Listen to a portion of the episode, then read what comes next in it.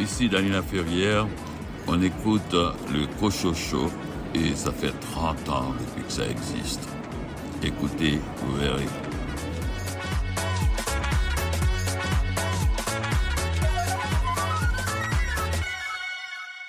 Ici René Cochot, bienvenue à votre rendez-vous littéraire. Je me considère toujours aussi privilégié de partager ma passion pour la littérature avec vous. Au sommaire cette semaine, une entrevue avec Alain Labonté à propos de son livre Trois saisons et un puits de lumière publié chez Édito. Un entretien avec Véronique Drouin concernant son roman d'horreur Polyphagie, paru chez Hurlante Éditrice. L'autrice jeunesse Karine Cacpo présente ses récentes publications. Venise Landry, quel est ton choix cette semaine? Je vous reparle une autre fois de Mélanie Calvé. C'est pas la première fois, je l'aime beaucoup. Et cette fois-ci, c'est Rosalie. Et c'est des éditions fidèles. Stéphane Ledien, quel roman noir nous proposes-tu? Oui, un, roman aussi drôle que cruel, Santa Mondega, de l'auteur anonyme, et c'est paru chez Sonatine. Louis Gosselin, tu as lu un livre écrit par une journaliste judiciaire. Isabelle Richer, ce que je n'ai jamais raconté, 25 ans au Palais de justice, c'est aux éditions La Presse. Sylvain Descours de la librairie Appalache, tu nous présentes ton récent coup de cœur. Mon récent coup de cœur est Hotline de Dimitri Nasrallah, publié à La Peuplade. Et Christiane Lahaye de l'évêque éditeur présente le nouveau roman de l'autrice cherbourgoise Lise Blouin, intitulé La promeneuse. Bienvenue au Cochocho.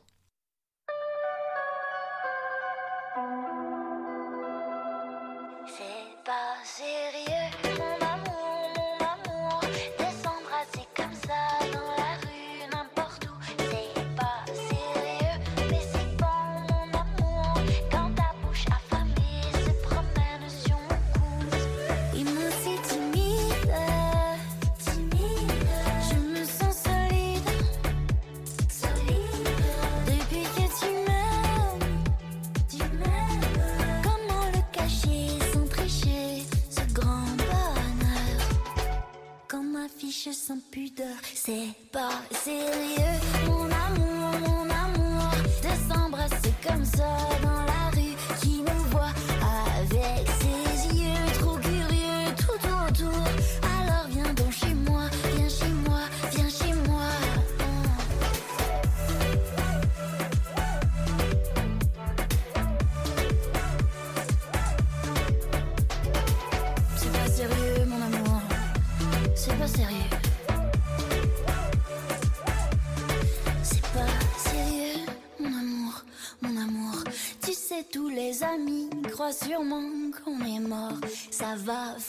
Quatre jours que nous n'avons pas mis le nez dehors.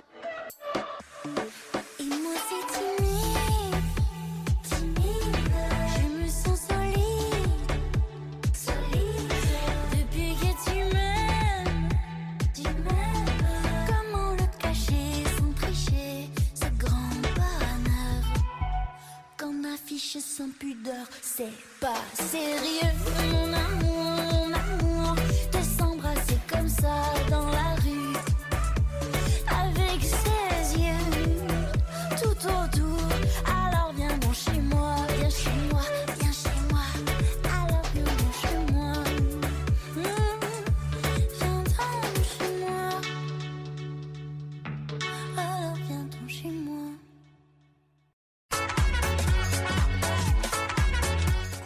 Sur les nouveautés littéraires.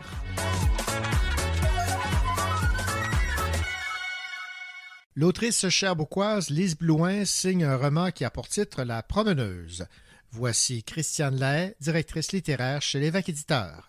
C'est un grand retour euh, pour Lise qui n'a pas publié depuis euh, au moins une dizaine d'années. La promeneuse, c'est un roman intimiste. C'est l'histoire d'une femme âgée, disons-le, qui se définit essentiellement par l'écriture, qui ne vit que pour l'écriture et qui, pendant euh, trois hivers, en fait, va à Montréal, se loue des appartements et s'installe à Montréal pour finalement s'enfermer avec son ordinateur pour écrire. La promeneuse, pourquoi? Ben parce qu'elle sort, elle se promène en ville et elle est confrontée à toutes sortes d'images, à toutes sortes de, de parfums, de couleurs. Et ce qui est spécial, c'est que quand elle rentre à l'appartement, tout ce qui le nourrit la submerge et elle arrive toujours euh, difficilement à écrire parce qu'au fond, ce qu'elle cherche à dire, à écrire, est presque indicible et très difficile à raconter parce qu'elle cherche une sorte de vérité. Hein. C'est comme une quête d'absolu, mais une quête d'absolu qu'on réussirait à compléter en vivant des choses très anodines au quotidien. Alors, c'est un beau roman très profond. C'est aussi une belle réflexion sur le temps qui passe, sur l'âge et sur ce que, sur, je dirais, la sagesse que le temps finit par nous apporter. Vous venez d'entendre Christiane Lahaye, directrice littéraire chez l'évêque éditeur, commenter le nouveau roman de Lise Blouin, La promeneuse. Ici Louis Gosselin. Dans un instant, je vous parle du livre d'Isabelle Richer, Ce que je n'ai jamais raconté, 25 ans au palais de justice, aux éditions La Presse.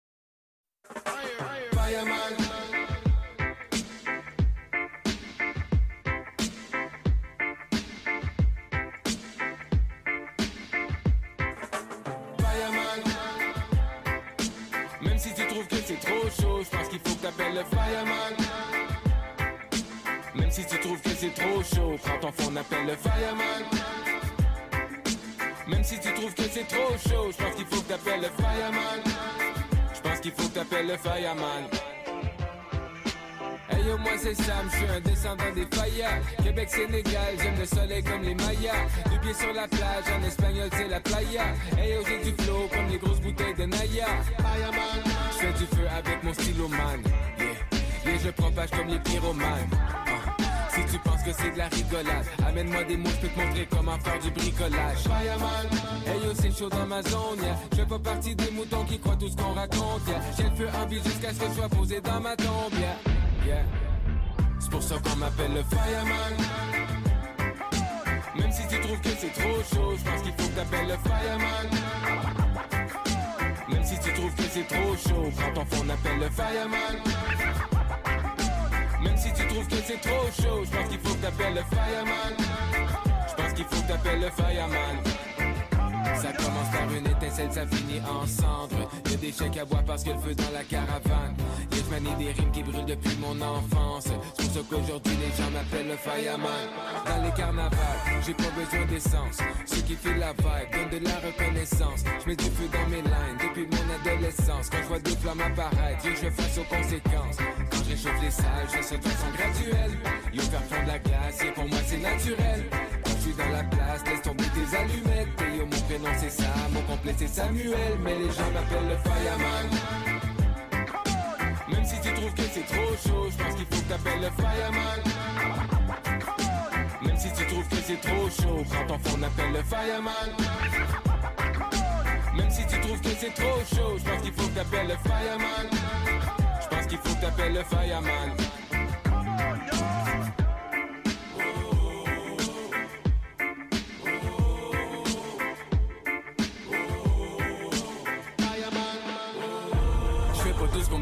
Les choses qui me tentent. Tu veux du yo, j'ai la sauce piquante. Je parle avec ma famille, je fais des longues distances. Je reste tenté, même si je vois qu'autour y a plein de monde qui change.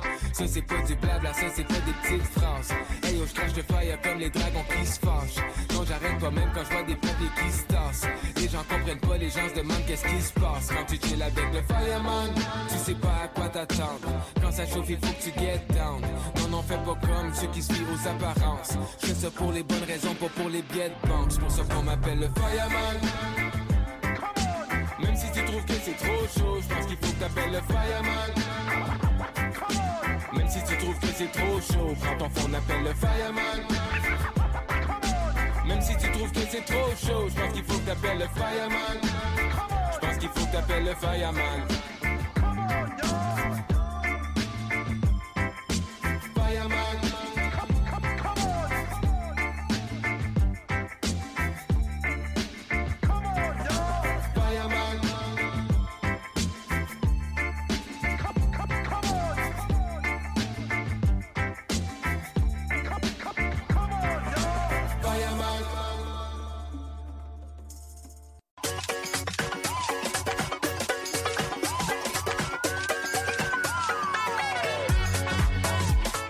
Il n'a pas peur de prendre quelques livres pour les lire, évidemment. Louis Gosselin.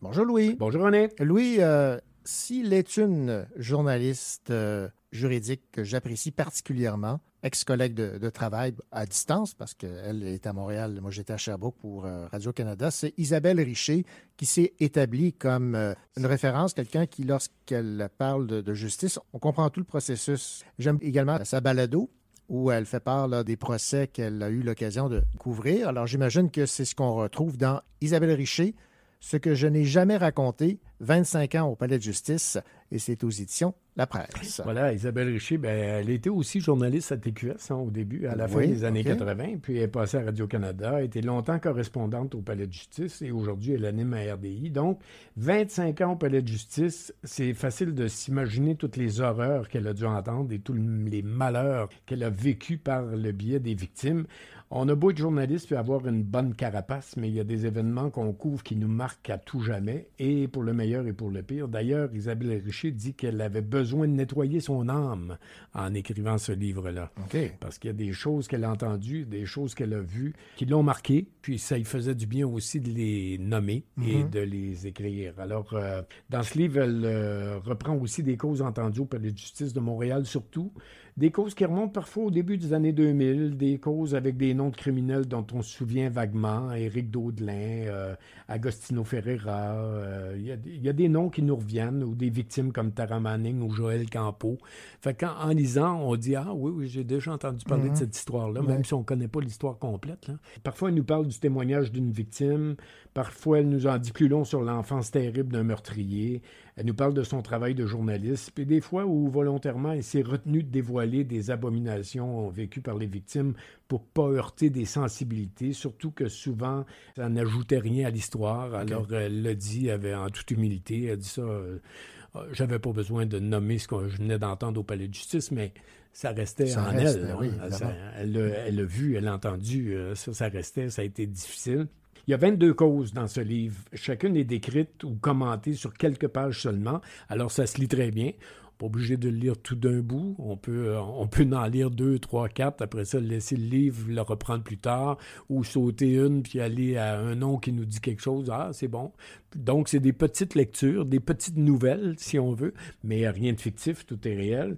Alors, si on aime les affaires judiciaires, si on est, euh, par exemple, futur avocat ou avocate, euh, ou futur journaliste euh, dans le milieu judiciaire, c'est un livre qui va vous plaire certainement. Pour le grand public, ben, vous allez sans doute sortir de ce livre-là en vous disant que le monde est donc méchant, puis que toutes ces horreurs, ça se passe au Québec et non dans une grande ville américaine, c'est pas croyable au fil des ans. Euh, il y a vraiment matière à réflexion en lisant ce, livre-là, assurément. Et euh, 104e de couverture, on peut lire Couvrir la scène judiciaire, c'est côtoyer le pire de la nature humaine. C'est plonger au cœur de la violence, de la détresse, de la folie et de la douleur. Être quotidiennement confronté à tant de drames laisse des traces. Absolument. Voilà, c'est très bien résumé parce que c'est ce qu'on ressent tout au long des histoires dans le livre. On sent qu'elle avait besoin d'écrire, Mhm. puis euh, elle doit être très contente du résultat. Ben voilà. Isabelle Richer, ce que je n'ai jamais raconté, 25 ans au Palais de justice, c'est aux éditions euh, La Presse. Merci Louis. Merci René. Ce soir je veux un verre, un verre frais et tendre. Ce soir je veux de l'herbe, de l'herbe pour m'étendre. Ce soir je veux partir, arrêter d'étouffer. Et avec toi courir pour quitter ce quartier. Ce soir je veux un verre, un verre frais et tendre. Ce soir je veux de l'herbe, de l'herbe pour m'étendre. Ce soir je veux partir, arrêter d'étouffer. Et avec toi courir pour quitter ce quartier. Oh notre nuit sera au green, dream, dream. Oh green, dream, dream. Loin des particules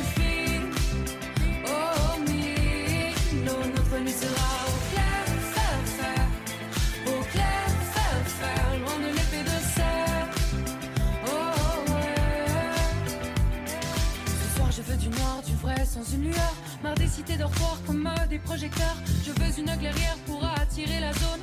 Qui fait l'atmosphère, le ciel et puis l'ozone. Ce soir je veux du noir, du vrai, sans une lueur. Marre des cités dortoirs comme des projecteurs. Je veux une clairière pour attirer la zone. Qui fait l'atmosphère, le ciel et puis l'ozone.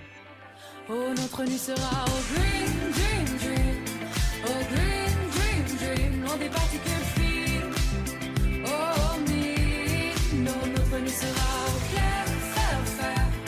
Au clair, faire, faire. Loin de l'épée de serre. Oh, ouais. Nos deux corps écolos apaiseront la terre. et mettront à zéro tous ces cons qui sont fiers.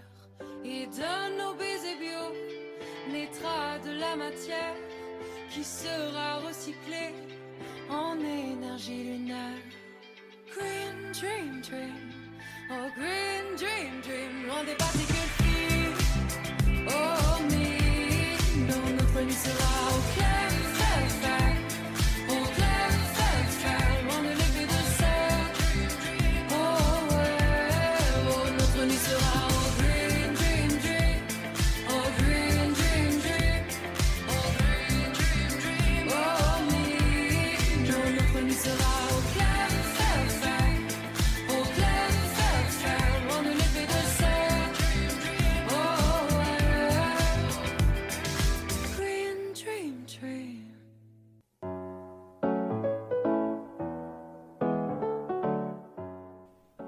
Ici Sylvain Descours de la librairie Appalache. Mon récent coup de cœur est Hotline de Dimitri Nasrallah publié à La Peuplade. C'est une traduction de Daniel Grenier. Ça se passe à Montréal, hiver 1986. On suit Mouna et son fils qui ont fui le, le Liban quelques années auparavant. Ils viennent de s'installer à Montréal et ils subissent dans le fond le froid, ils subissent la solitude. C'est un, livre vraiment qui met en scène une immigration, qui, est un appel à la compassion, à l'empathie aussi. Donc on va suivre euh, Mouna et son fils. Euh, ils ont laissé leur père et donc le mari dans un Liban au bord du chaos, en pleine guerre, et ils ont fait l'immigration. Donc ils arrivent à Montréal. Trouver un travail est une désillusion. Mouna, elle enseigne le français, mais elle trouve pas de travail. Là, l'intégration à l'école aussi est difficile. On est forcément touché par ces grands moments de solitude, que ce soit de la mère ou que ce soit du fils. Le fils, on sent qu'il a comme une mélancolie, puis on sent que la mère est préoccupée par ça. Finalement, Mouna, elle va finir par trouver un travail. On à l'époque où c'est les, plats diététiques, euh, tous ces menus euh, faits euh, sur commande. Euh, donc, elle trouve un, emploi là où elle va se mettre à faire de la vente par téléphone pour une compagnie, puis elle va s'avérer être très très bonne pour ça. Puis dans le fond, elle va être, elle va vendre ça, mais dans le fond, elle va devenir comme l'oreille attentive du mal-être d'autres personnes. Elle va devenir celle qui écoute, celle qui conseille, celle qui compatit, alors que pendant de longues pages, personne ne le fait pour elle.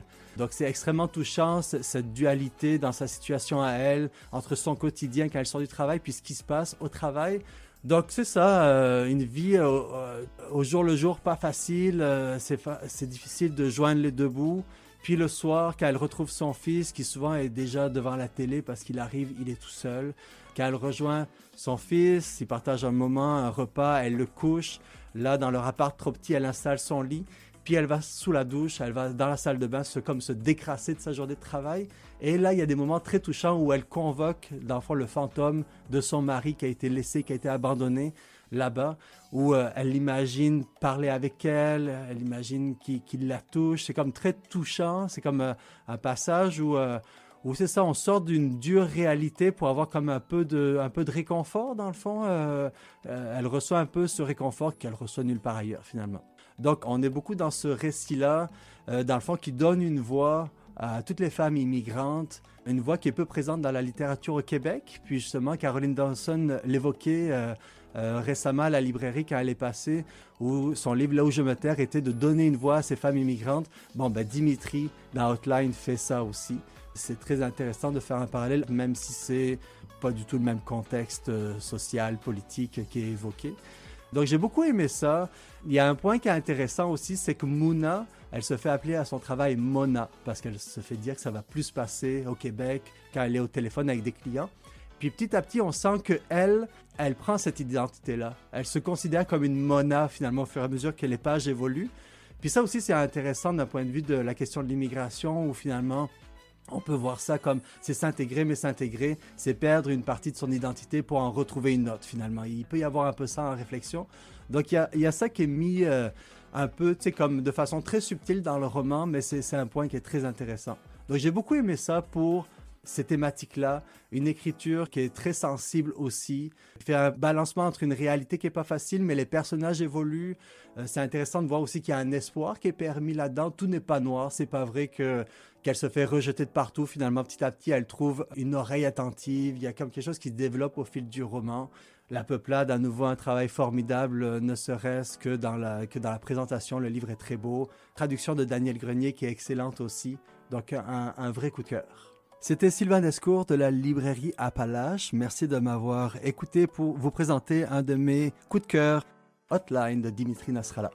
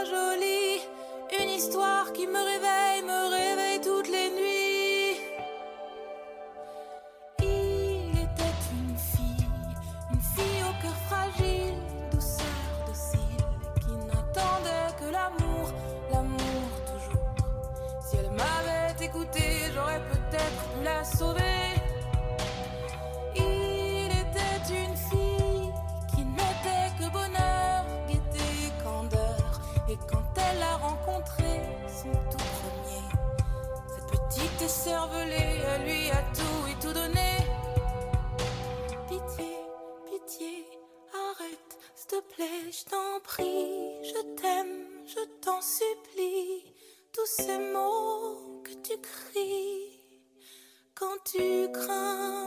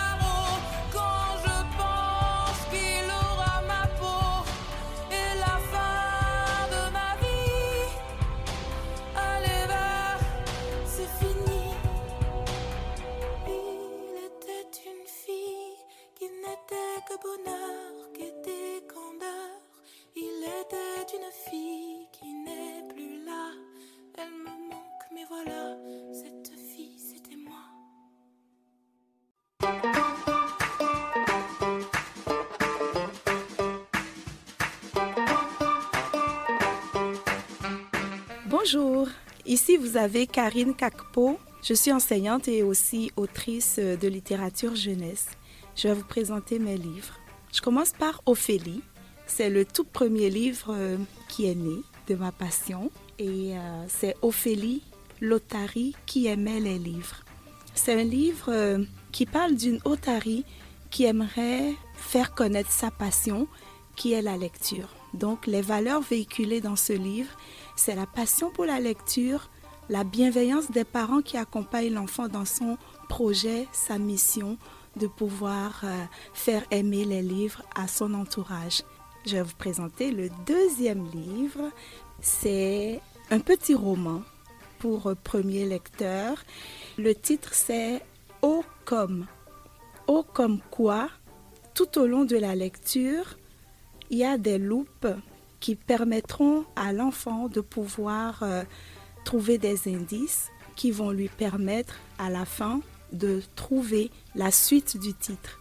Parce que le but, c'est de rendre l'enfant actif durant sa lecture pour pouvoir deviner au comme quoi. C'est un livre qui parle d'un baleineau qui a fait une aventure avec ses amis Et qu'est-ce qui s'est passé durant cette aventure? C'est à découvrir dans le livre. L'autre livre, c'est La ferme des respectables. C'est un album sans texte.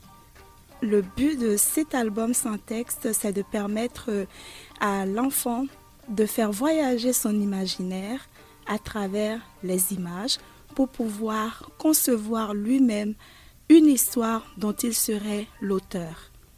Et l'autre livre, qui est le quatrième, c'est un album toujours plus pour les enfants qui ont 9 ans et plus, parce que le vocabulaire est assez soutenu. Et le titre, c'est La lumière invisible d'amour. Ce livre véhicule la valeur de bienveillance et aussi d'empathie.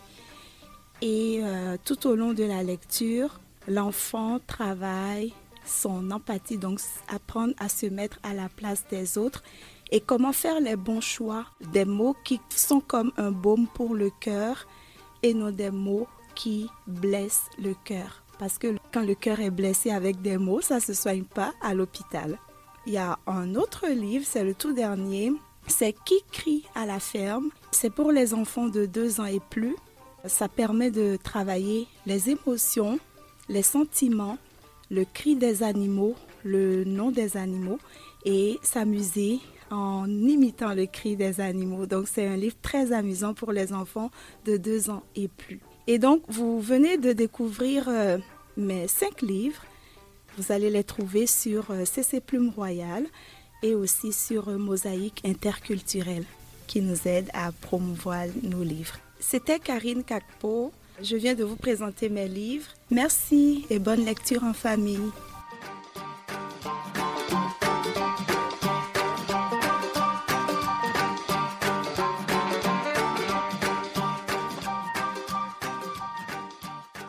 Dans quelques instants, au Cochocho, mon entrevue avec l'autrice cherbourgoise Véronique Drouin à propos de sa nouveauté, le roman a pour titre Polyphagie.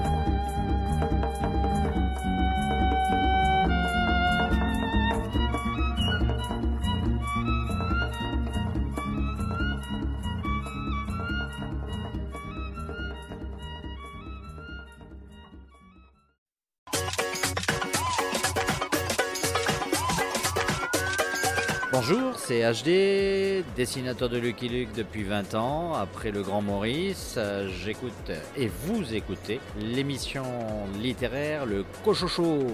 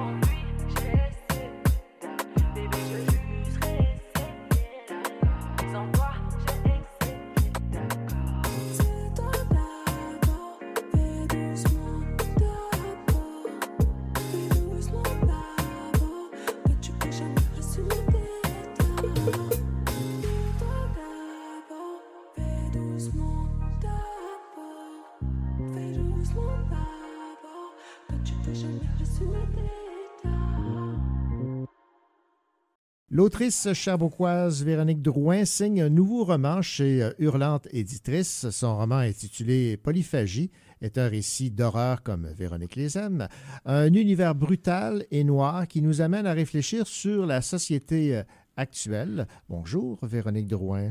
Bonjour René. Situons dans un premier temps, euh, Véronique, ce qu'est la polyphagie, parce que moi j'ignorais même l'existence de, de ce terme et de, cette- de ce symptôme. La polyphagie se traduit par une faim qui ne s'atténue pas malgré une prise alimentaire conséquente. La sensation de satiété n'est jamais atteinte. Alors c'est un trouble qui euh, vous a inspiré, si je comprends bien. là. Ben, en fait, c'est pas tant le trouble. On dirait que j'ai trouvé euh, le mot euh, sur, sur le chemin de mes écrits, puis que ça se prêtait tout à fait parce que avec cette définition-là, il y a aussi le fait que c'est de manger beaucoup de types d'aliments. Mhm. Fait qu'il y a, il y a comme une double définition. Puis je trouvais que les deux définitions s'appliquaient à, à ce que j'ai écrit. Fait que c'est. Non, en fait, ça c'est pas de là qu'est venue l'idée. C'est c'est plus d'une anecdote, en fait. OK, d'accord. Parce qu'il faut, faut mentionner qu'une partie de l'intrigue se déroule dans une très, très célèbre école de cuisine. Oui, une très célèbre école de cuisine, euh, ben, qui n'existe pas, là. Mais euh, je me suis inspirée un peu de tout ce que j'ai vu, bon, avec la folie un peu de toutes les émissions de cuisine. Oui, oui, oui, oui. Bon, il y a vraiment un culte euh, qui s'est bâti autour de ça. Et puis, euh, je le sais que dans les cuisines, ça n'a pas toujours été des milieux très sains. Tu sais, Mhm. Je le sais que ça a pu être des, des milieux très toxiques. Fait que je me suis inspirée de ça pour faire une école très euh, élitiste où euh, il y a juste les meilleurs, mais où on apprend à la dure, vraiment. là. On nous met dans la tête que si vraiment là, on se fait euh, apprendre par le, le fouet quasiment, là, on va devenir un bon chef cuisinier. Ouais. Puis euh, été contente parce que j'ai euh, une personne qui a passé par les écoles de cuisine qui a lu pour un peu me guider sur certaines euh, choses. Puis elle me disait, euh, ça se passe pas du tout comme ça à l'école de cuisine. Je crois qu'elle avait fait euh, les THQ. Puis bon, je suis très contente de le savoir, mais bon, on reste en fiction. Ben oui, donc, ben euh, je- je- elle dit, c'est probablement des façons de faire qu'il y avait plus dans les années 80-90. Mhm. Fait qu'aujourd'hui, c'est plus, des milieux plus sains, je dirais. Ben, c'est un peu comme je, je faisais l'analogie, moi, avec euh, les anciens entraîneurs là, qui étaient des, euh, des entraîneurs très, très sévères, exigeants, qui ne laissaient rien passer. C'était un, Oui. un peu l'image que, que j'avais. Oui, ben on, on- de toute façon, en ayant vécu dans les années 80-90, en étant passé par l'université, on sait qu'il y avait des professeurs qui fonctionnaient comme ça. Exactement. Si on n'apprend pas à la dure, on n'apprend pas. Alors que on sait que c'est pas du tout fondé. Absolument.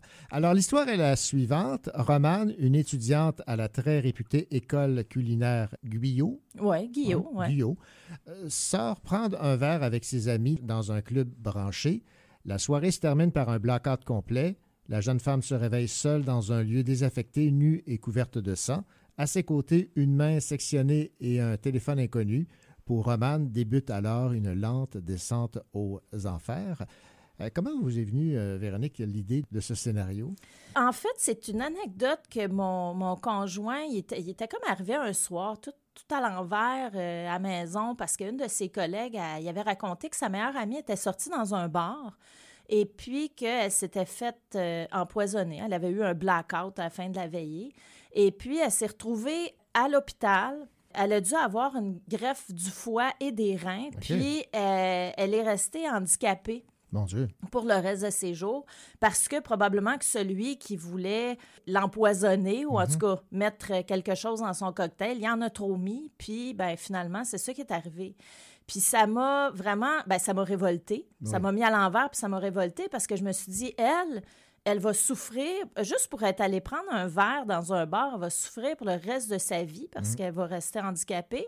Mais le gars qui a fait ça, parce que je suis pas mal certaine que c'est un gars, lui, il n'a aucune conséquence. Lui, il va faire sa vie, il va peut-être avoir une femme, des enfants, il a- puis, et puis il y avait peut-être même des témoins qui le savent, c'est qui, puis ça se parle pas. Puis c'est pas un phénomène unique, là, on le sait en ce moment, à quel point ça commence à se parler que dans les bars, les jeunes femmes... Ben, surtout que maintenant, je suis mère d'un jeune adulte, fait que j'entends parler les, les jeunes autour de lui. Les jeunes femmes, ça leur arrive. euh, en fait, je pense que tout le monde a une histoire autour de ça. Absolument. Donc, c'est extrêmement répandu. Puis, je trouve ça quand même assez euh, spécial, ou en tout cas, ça me trouble de, de voir qu'il n'y a pas vraiment d'action qui est prise par rapport à ça. C'est comme les jeunes, ils vivent dans cette réalité-là. Puis je sais pas, si- c'est pas à eux à faire quelque chose, mais je trouve qu'au niveau des adultes, il n'y a rien qui se passe, il n'y a pas vraiment de sensibilisation. Alors que, tu sais, moi, euh, quand j'étais jeune puis que j'allais dans un bar, euh, tout ce que j'avais peur, c'était peut-être que quelqu'un me vole ma, ma bière ou que j'attrape un feu sauvage parce que quelqu'un euh, avait euh, bu dedans, mais je vivais pas avec cette peur-là. Puis pour en avoir parlé avec quelques jeunes femmes depuis, Ouais. elles disaient que c'est extrêmement épuisant cette vigilance-là qui est comme permanente. Oui, oui. Puis là, quand tu finis par tomber dans les pommes, tu te dis, mais qu'est-ce qu'il aurait fallu que je fasse? J'ai pas surveillé assez. C'est ça qui vraiment, là, qui m'a donné le goût de raconter cette histoire-là. Je voulais un petit peu mettre les choses dans une autre perspective. Parce que je trouve que ça arrive beaucoup avec des jeunes femmes. En tout cas, neuf fois sur dix, c'est des jeunes femmes à qui euh, ça arrive. Je comprends pas pourquoi il y a de l'inaction. Vous inversez en fait la, la problématique, c'est-à-dire que c'est les hommes qui en viennent à avoir peur de se promener le soir, la nuit, tout seul en ville. Oui, parce qu'à un moment donné, on se rend compte que là, le- le- la problématique est surtout vis-à-vis des hommes. Les hommes disparaissent, les hommes sont assassinés.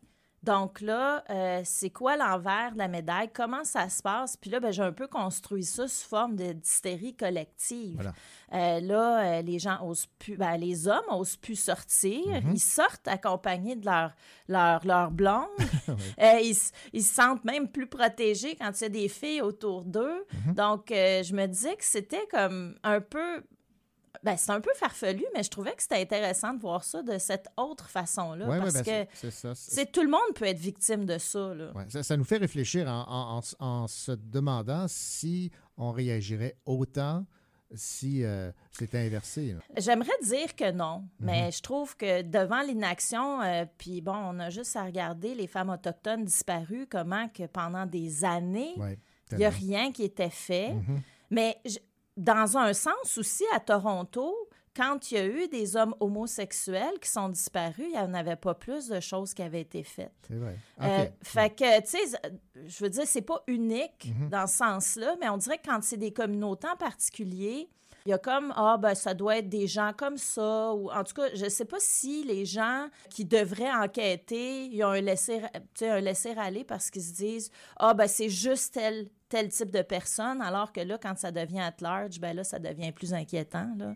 Bon, revenons sur euh, Roman, là, le, le personnage euh, principal. Disons qu'il y a une grosse transformation dans sa, dans sa façon d'agir, on va dire ça ainsi. Oui, ben ce qui est c'est un peu dommage parce que Romane, c'est un beau personnage. Elle s'est comme réapproprié son corps dans sa vie. Voilà. C'est que quand elle était jeune, puis ça, ben je vends rien parce que ça, le livre commence comme ça, elle le raconte, que lorsqu'elle était jeune, c'était une personne qui avait des problèmes de poids. Mhm. Puis étant jeune, une jeune fille, ben c'est certain qu'elle était stigmatisée même par sa famille Ouais. euh, par rapport à ça. Puis il a fallu qu'elle travaille très, très fort pour retrouver un corps qui est acceptable par la société. Entre guillemets. là. Oui, en- entre grosses, grosses guillemets, parce que je suis vraiment pas d'accord avec ça. Mais je le sais comment que c'est, étant une femme, que euh, si on n'est on, pas dans les standards, la vie peut être très, très difficile. Donc, Romane, elle s'est réapproprier son corps, mais le soir où elle a son blackout, après, ben, elle perd contrôle de son corps. Parce que là, il n'y a plus rien qui fonctionne comme avant. Donc, euh, je trouvais ça très, très triste parce que dans le fond, euh, si j'en reviens à mon anecdote euh, du début, la jeune femme qui est sortie dans un bar pour avoir du fun, ben, c'est un peu ça. Quand euh, on sort dans un bar, on est contente, euh, on, on est euh, maître de nous-mêmes, on veut avoir du fun. Mais là, on se fait tout arracher ça une fois qu'on a notre blackout puis qu'on ne sait pas qu'est-ce qui s'est passé. On ne sait pas euh, euh, si euh, on s'en est pris à nous, si, bon, on a été agressé sexuellement. Là, on perd complètement le contrôle. Fait que c'était aussi pour faire un rappel par rapport à ça. Ouais. Évidemment, bon, on aborde indirectement la, la grossophobie avec en toile de fond cette école de cuisine. C'est Ouais. particulier, là. hein? Oui, c'est ça. ben, c'est certain que euh, je jouais un petit peu sur la limite. Je voulais un peu faire un roman qui allait donner faim et mal au cœur en même temps. Parce que, puis c'est ça, puis j'ai vraiment été au bout de mon idée. Je suis très, Ouais, ouais. je suis très contente de ce que mon éditrice euh, chez Hurlante m'a permis de faire. C'est Ouais. que j'ai même, parce que mon personnage de roman, elle cuisine pendant qu'elle est à l'école de cuisine, puis certaines des recettes qu'elle fait, ben j'ai les ai mis à la fin.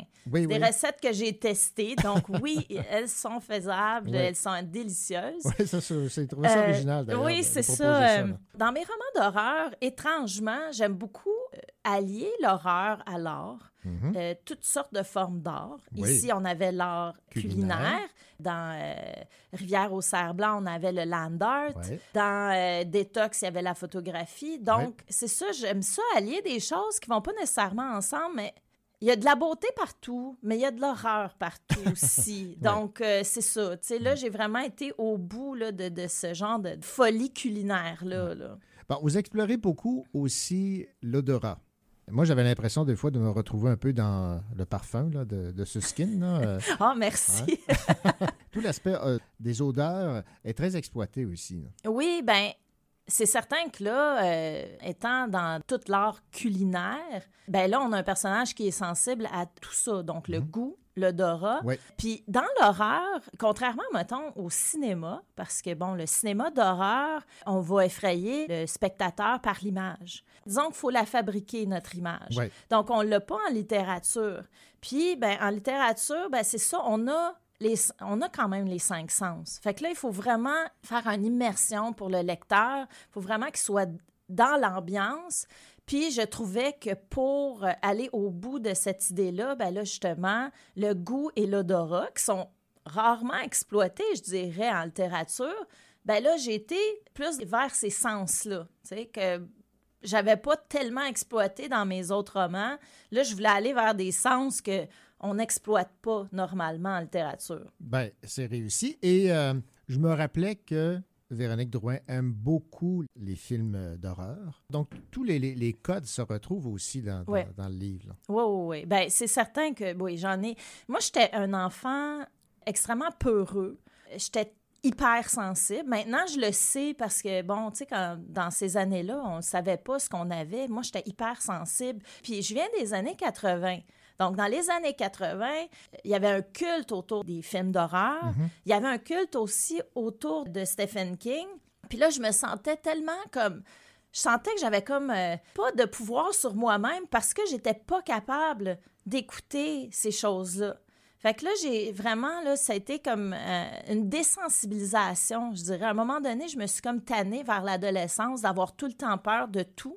Puis moi, je voyais un peu ça comme avoir un super pouvoir, être capable de faire peur au monde. Puis Tu sais, je suis pas quelqu'un de très... euh, très euh, sombre et très... euh, Je je suis quelqu'un qui aime rire Ah, je pensais que vous alliez dire je ne suis pas quelqu'un des peurs. Ben, il me semble que non.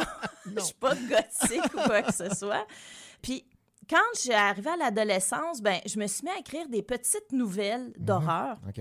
C'est là que ça l'a comme déclenché quelque chose. Que Mhm. là, là, j'avais comme un, un genre de pouvoir. Puis il y avait une nouvelle que j'avais écrite qui, qui s'appelait, ben, une nouvelle, un genre de novella qui s'appelait La guillotine, puis qui est devenu comme mon premier roman d'horreur beaucoup Oui, oui, oui, plus tard. Fait que ça, vraiment, là, il y a comme, il y a comme vraiment quelque chose, une continuité, il y a une logique dans tout ça. Et il y a aussi le fait que dans l'horreur, c'est certain que les gens, ils voient ça souvent un peu de haut. Il y a des gens qui disent Ah, je lis euh, du thriller puis du suspense, mais je lis pas d'horreur. Puis là, je me dis souvent, c'est un peu la même chose. Ça se rapproche, oui. Mais dans l'horreur, parfois, on, on peut quand même passer des messages, on peut quand même explorer des choses de façon approfondie. J'essaie de faire un horreur qui est de qualité, qui n'est pas juste du sang puis des tripes euh, gratuitement. Euh, J'essaie d'aller dans l'horreur qui est plus psychologique, vraiment essayer d'entraîner le lecteur. C'est certain que c'est pas euh, du feel good, Non. mais pour les gens qui, euh, qui peuvent apprécier ça, ben, je pense qu'au moins je leur, fais, je leur paye un, un voyage qui, qui vaut la peine. Et on va terminer, euh, Véronique, avec ce qui est écrit en quatrième de couverture de votre roman Polyphagie, un roman d'horreur féministe sur fond de gastronomie. Ça résume bien? Oui, je pense que oui. Oui, oui, oui. C'est, tout à fait ça. Euh, c'est féministe, bien évidemment. Mais féministe dans le sens propre du terme, là, Ouais, où ouais, euh, je veux être vraiment euh, dans l'équité. La gastronomie, parce que c'est une de mes passions.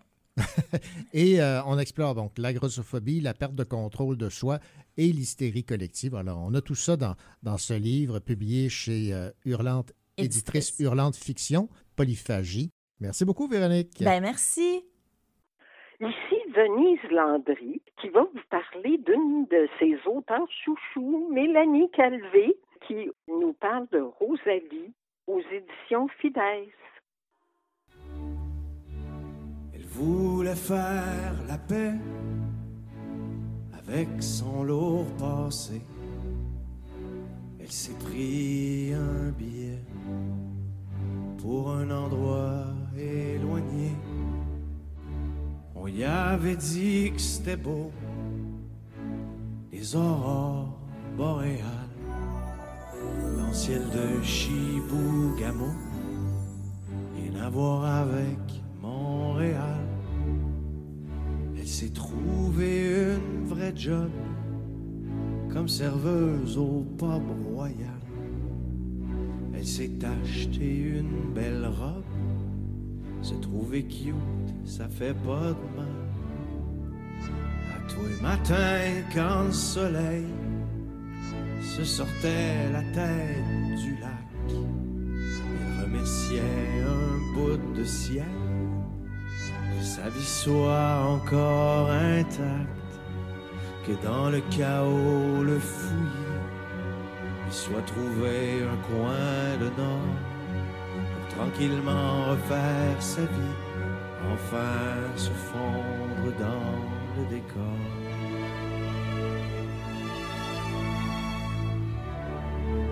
C'était plus qu'une jolie fille, elle avait quelque chose de discret, de la douleur dans les pupilles, des manches longues au mois de juillet.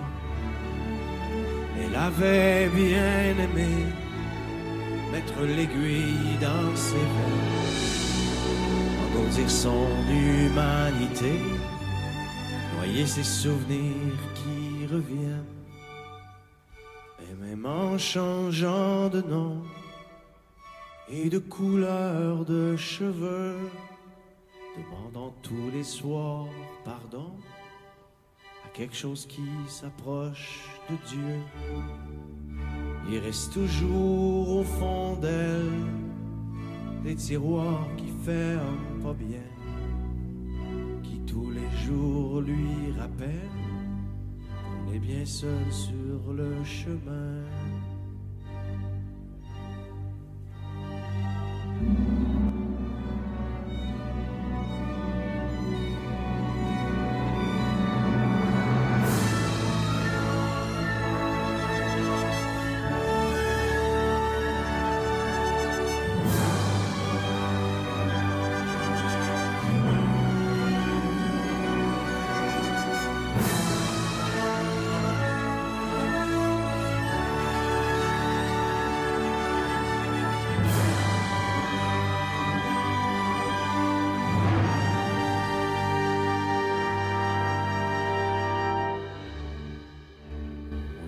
M'avait dit que c'était beau, les aurores boréales, dans le ciel de Chibougamau, et à avec Montréal.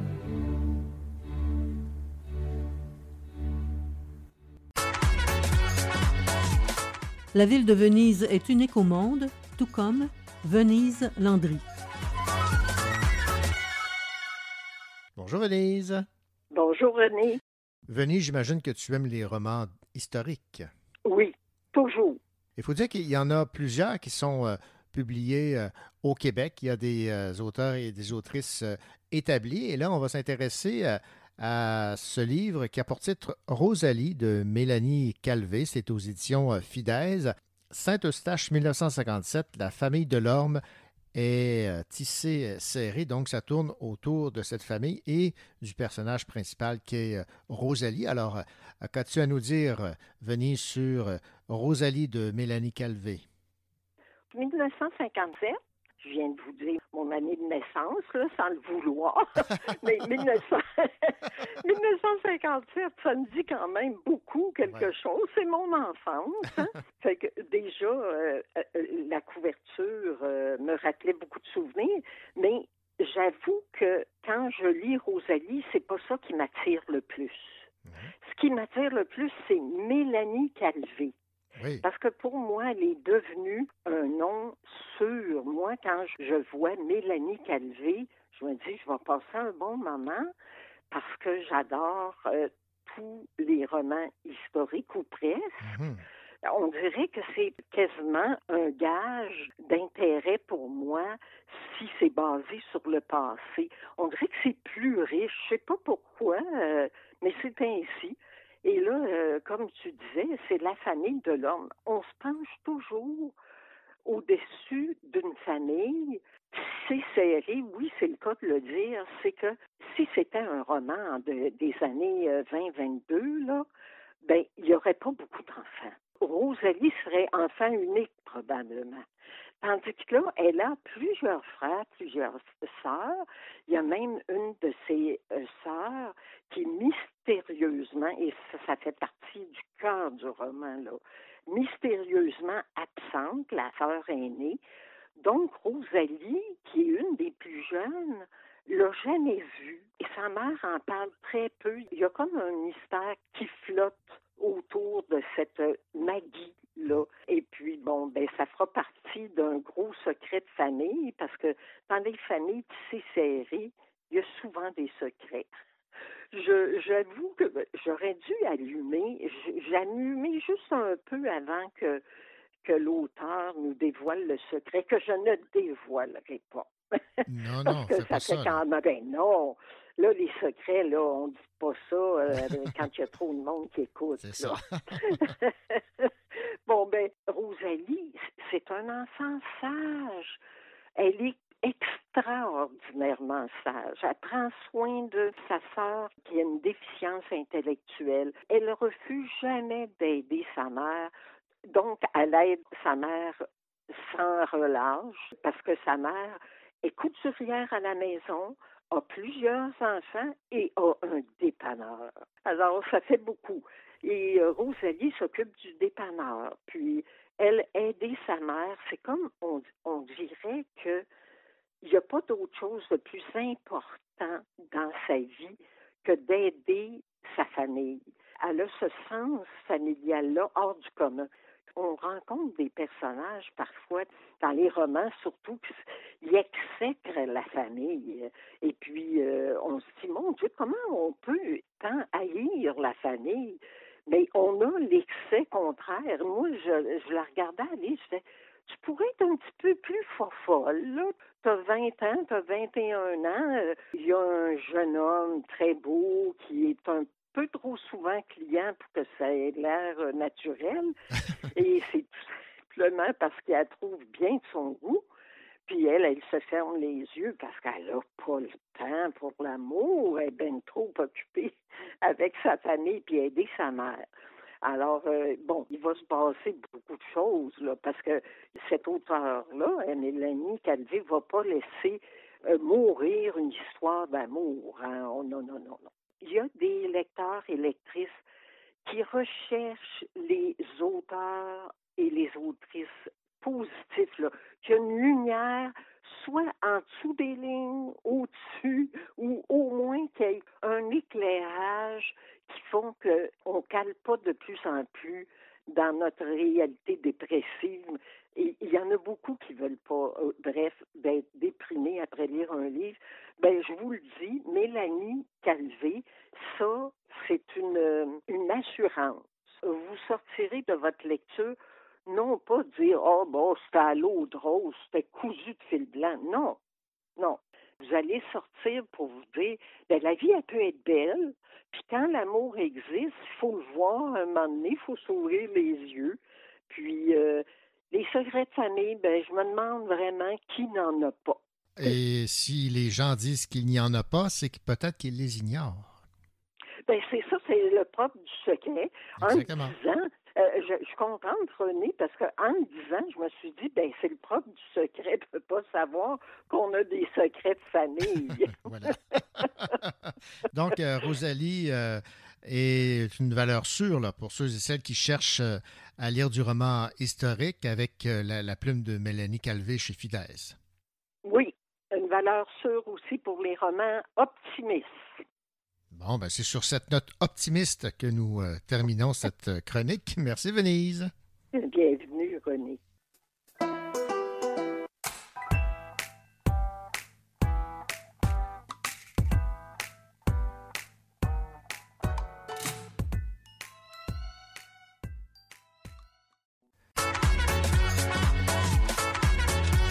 Voici la deuxième heure du Cochocho. Au sommaire de cette deuxième partie d'émission, une entrevue avec Alain Labourté à propos de son livre Trois saisons et un puits de lumière publié chez Édito. Et Stéphane Ledien, quel roman noir as-tu choisi de nous parler cette semaine? Oui, un, un roman aussi drôle que cruel, Santa Mondega, de l'auteur anonyme, et c'est paru chez Sonatine. Bonne deuxième heure.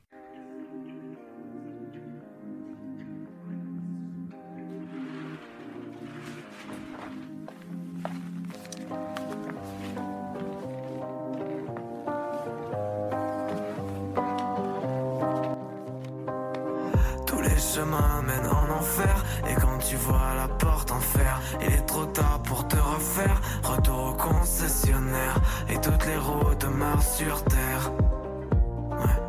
Les morts ont appris à se taire. Et j'ai cry, j'ai cry baby oh. À Paradis City, à Paradis City. Et j'ai cry, j'ai cry baby oh. À Paradis City, à Paradis City. Les chemins mènent en enfer et rien de rien ne t'appartient. Que les couleurs du ciel immense, un jour de mai, tout recommence. Tendré la nuit, les illusions qui meurent, les idées de bonheur. Je suis un voleur d'éternité dans un monde blessé. Et j'ai cry, j'ai cry, baby oh. À Paradis City, à Paradis City. Et j'ai cry, j'ai cry, baby, oh. À Paradis City, Paradis City. Cours, ouais, cours. Cours, cours, le vent pissant, les étranges arrangent du temps. Nous sommes les marionnettes du temps qui s'arrête. Tous les chemins mènent en enfer pendant que le cœur dans les airs s'accroche au sommet des éclairs.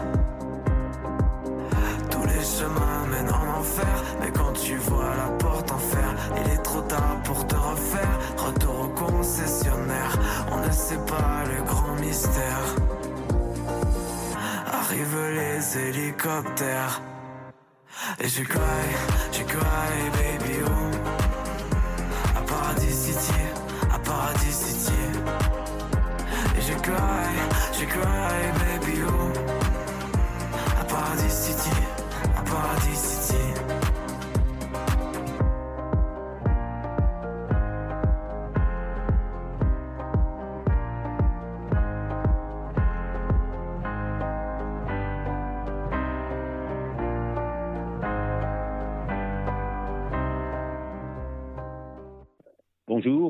Stéphane. Aujourd'hui, je vous parle du roman noir d'horreur, d'action et tout ce que vous voudrez, Santa Mondega de Anonyme, paru chez Sonatine.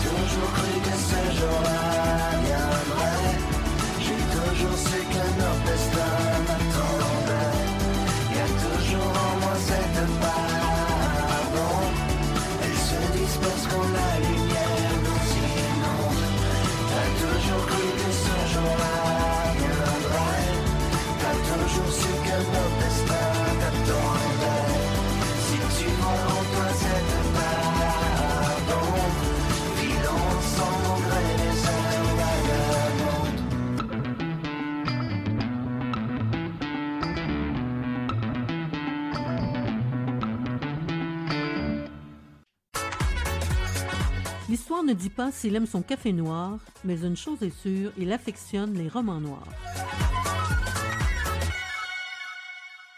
Bonjour Stéphane. Bonjour René, comment ça va? Ben, ça va très bien et toi? Ben, Ça va super bien, merci. Santa Mondega. Je suis mort, personne ne peut me tuer. L'heure est grave à Santa Mondega. Après avoir réglé son compte à Dracula, le Bourbon Kid est de retour plus en colère que jamais. Alors ça, c'est un aperçu de ce livre, mon Dieu, euh, difficile à, à décrire parce que ce que tu me disais, c'est que c'est un auteur anonyme et le personnage à l'intérieur du roman est lui aussi anonyme. Est-ce que j'ai bien compris? Oui, ben en fait, euh, le, le personnage, ce, ce héros euh, euh, qu'on appelle le, le Bourbon Kid ou le Oui. Bourbon Kid, hein, si on veut le dire avec un, un bon accent franglais comme le mien, c'est le, le héros principal d'une, d'une saga qui a commencé euh, il, y a, il y a à peu près 20 ans. Et donc, je vais faire un, un petit retour euh, en arrière au sens où c'est le, le- le premier livre euh, Anonyme, là, c'est un auteur que personne ne connaît et dont personne n'a quasiment jamais vu le visage, sauf bien sûr son éditeur. C'est un auteur britannique qui, il y a 20 ans, a sorti un, un livre. Il l'a publié sur Internet euh, via le site lulu.com, donc c'était de, de, de l'auto-édition sur Internet. C'était un, un délire qu'il avait écrit comme ça de, de A à Z, une, aventure euh, rocambolesque qui mêlait un peu le genre fantastique, horreur, euh, science-fiction, polar, néo-western, donc une une espèce de, de, de mélange de cocktail euh, assez explosif et assez enivrant aussi, euh, avec un, un taux d'alcool assez élevé, je dirais, et qui s'appelait Le livre sans nom. Donc le livre sans nom, signé par un auteur qui s'appelle Anonyme, et avec un, un personnage qui est peut-être pas tout à fait anonyme, mais en tout cas assez énigmatique, et qui, euh, dont on découvrait assez vite qu'il s'appelait le Bourbon Kid, et qu'il était euh, doté, euh, on pourrait dire, de, de pouvoirs spéciaux, d'une force surhumaine, etc. Il y a eu beaucoup de livres depuis, que je ne les ai pas tous lus, mais j'avais lu le livre sans nom il y a, il y a une dizaine d'années, puisqu'il était paru en France un petit peu avant les années euh, 2010. Et j'ai, euh, me suis replongé ensuite euh, dans, dans quelques autres livres et récemment, euh, en 2021, Anonyme a encore sévi. Et il a sorti euh, ce Santa Mondega dont on parle aujourd'hui. Et dont vous avez euh, cité une des phrases un peu cultes du livre, effectivement, où un personnage qui dit « Je suis la mort, personne ne peut me tuer ». Effectivement, c'est vraiment la mort qui parle. Et euh, on est dans, dans un univers, euh, je l'ai dit, fantastique, euh, horreur euh, tout à l'heure, euh, donc quelque chose de mais qui a à voir avec le roman noir. La raison pour laquelle j'en parle, c'est qu'il faut, faut imaginer euh, du Quentin Tarantino euh, sous ecstasy, euh, avec croisé avec du comic book, du western spaghetti, du film d'action des années 80 et 90, et encore tout un tas d'autres références. Alors, il ne s'agit pas seulement d'un justement d'un ensemble ou d'un- d'une agglutination de références, mais en tout cas, l'auteur aime beaucoup jouer avec ça. Pourquoi l'auteur, au fait, n'a-t-il jamais dit son nom ou n'a-t-il jamais euh, montré son visage? Un concept qu'on rencontre un peu dans la littérature ici et là. Je pense qu'au départ, il s'est un peu pris au jeu, sachant que c'était anonyme qui écrivait un livre sans nom. Donc, histoire de dire, on ne se prend pas au sérieux, on est là pour s'éclater, délirer, et puis euh, voilà. Et puis, euh, le succès venant, il, c'est resté parce que euh, y a toujours un petit peu de charisme à essayer de cultiver le mystère autour de l'auteur. Auteur dont on sait, j'avais lu ça il y a quelques années quand j'avais chroniqué le livre euh, de Red Mohawk, qui est devenu euh, Psycho Killer en français, où il était question d'un tueur euh, qui arborait un masque euh, euh, en forme de, crâne et surmonté d'une crête ou d'un d'un mohawk justement euh, qu'on appelait l'Iroquois. Et c'était aussi une histoire euh, dans laquelle des, des personnages du livre sans nom apparaissaient. Le Bourbon Kid était là aussi. Et donc l'auteur euh, j'ai cru comprendre qu'il était euh, semble-t-il fan de Zinedine Zidane de cinéma de série B et quand, euh, quand j'ai lu quelques entrevues, il serait capable aussi de, de pousser la chansonnette. C'est quelqu'un qui... euh, il disait qu'il avait écrit des livres sous son vrai nom, mais qu'il en avait honte aujourd'hui.